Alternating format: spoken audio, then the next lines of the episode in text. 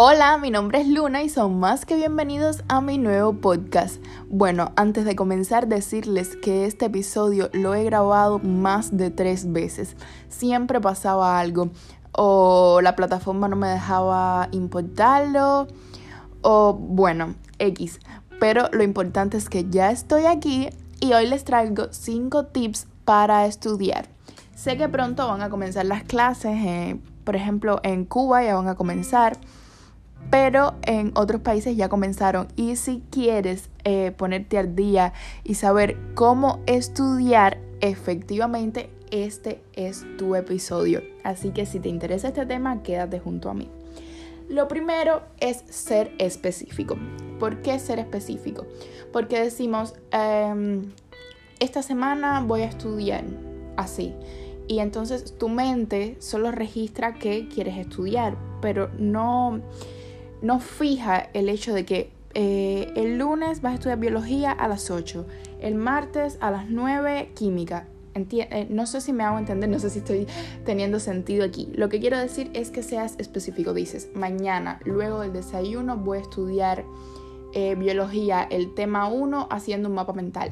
O mañana a tal hora voy a estudiar química haciendo ejercicios. O voy a hacer mis lecturas de historia.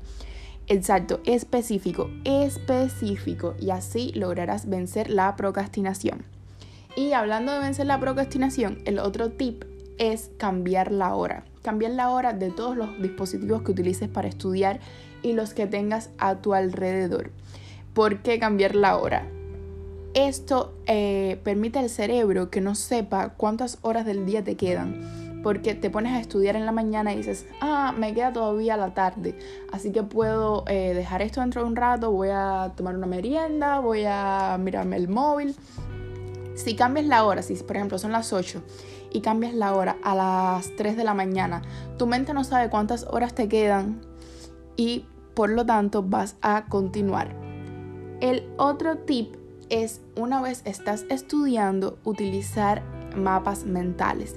Y para mapas mentales recomiendo una aplicación específica que se llama Mindly. Mindly para mí ha sido un salvavidas porque eh, permite hacer mapas mentales, pero eh, un tipo muy específico, muy especial, que te ayuda a extraer de los libros de texto. Yo, por ejemplo, antes, eh, cuando no había descubierto todas estas herramientas, pasaba un poco de trabajo extrayendo los libros de textos porque no sabía cuál era la información que yo necesitaba y cuál era eh, el relleno, por así decirlo. Y Mindly te permite, es como, la voy a describir, es como te sale eh, eh, un circulito y ahí pones el tema principal y entonces van saliendo ramificaciones con las que vas completando conceptos, conceptos, conceptos, ejemplos, hasta que, bueno, te quedes sin contenido. Eh, tienes el, en la versión original tienes bastantes elementos y en la premium elementos ilimitados. Y bueno, a mí me ha sido muy útil, espero que a ti también te lo sea. Lo otro es estudiar en un orden, tener una planificación de estudio bien, bien estructurada. Decimos, en el mes de septiembre voy la primera semana voy a estudiar conceptos. Lo primero siempre es estudiar conceptos. Luego voy a hacer ejercicios sencillos en donde estos conceptos se puedan aplicar, los llamados ejercicios de aplicación, que es para fijar conceptos y emplearlos. La tercera semana me voy a dedicar a hacer ejercicios complicados, ejercicios en los que tenga que poner mi mente a razonar y también utilizar obviamente estos conceptos.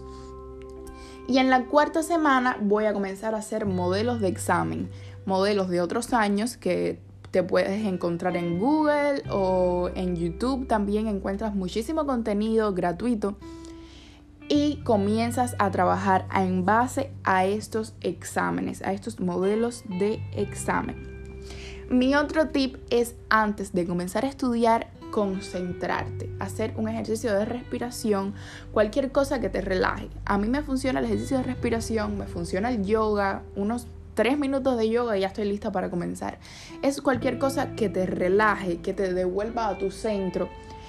Y que tengas bien claro los objetivos por los que vas a estudiar. Tú te dices, en, lo apuntas, porque hay algo muy mágico en dejar plasmadas las cosas en papel. Pones objetivos por los que voy a estudiar el día de hoy. Voy a estudiar porque sé que mi carrera depende de ello, voy a estudiar porque eh, mi futuro depende de ello, porque quiero darle a mi familia todo lo que merece. Lo que sea, el motivo por el que quieras estudiar, lo dejas plasmado. Y eso te va a dar una motivación, además de que se te queda en el subconsciente, de por qué es bien necesario que estudies, por qué no es algo que vas a hacer porque tienes que hacerlo, sino porque tú eliges hacerlo. Y bueno, ese es mi tip, comenzar eh, concentrado y con objetivos claros de por qué lo estás haciendo. El tip número 4 son los neurobeats. ¿Qué son neurobeats? Es esta música bien relajada, pero que tiene eh, un ritmo bien constante, que te permite como cerrarte en ti mismo y concentrarte de una manera que yo nunca había logrado antes. Hay eh, una app que se llama Endel que les puede ser muy útil o si no lo pueden encontrar en YouTube, en Spotify, ponen Neurobeats y les van a salir. Eh, Además recomiendo utilizarlo con cascos para que logres, lo que digo, cerrarte en ti. Y por ejemplo, yo logro estudiar en intervalos de 20 minutos. Logro con, podría concentrarme más tiempo, pero para mantener la mente bien fresca, lo hago en intervalos de 20 minutos. Cojo un descanso de unos 5, doy una vuelta, eh, me paro, cojo un snack y continúo. Eh, mi consejo es en estos 5 minutos no utilizar el móvil. Porque, y bueno, si, si tal vez usas el móvil para estudiar, lo puedes emplear, pero no utilizar redes sociales porque te da ese hit de dopamina que una vez lo llega a tu mente no vas a lograr volverte a concentrar en tu estudio. Y bueno, esos fueron mis 5 tips de hoy para estudiar. En resumen, Endel y Mindly. Endel para Neurobits, Mindly para mapas mentales. Photomath lo recomiendo ahora para matemática. Eh, es un salvavidas también en cuestión de álgebra. A mí me ha sido muy útil. Para organizarte recomiendo Notion para tomar notas, Evernote. Y bueno, esas son las apps que yo utilizo que me han sido muy útiles. También me ha servido muchísimo, casi lo olvidaba tomar apuntes lindos. Y, esto sonará trivial, frívolo, pero sí, tomar apuntes lindos te permite un poco como motivarte. Buscas en, Google, en Pinterest, apuntes lindos, maneras de eh, hacer mapas mentales lindos, llaves, cuadros. Y esto visualmente favorece al estudio. Y bueno, sin más nada que decirles, espero que hayan disfrutado muchísimo de este eh, primer episodio del podcast. Espero que me dejen una review, que me dejen saber eh, qué les gustó, qué van a emplear y cuáles son tus tips para estudiar.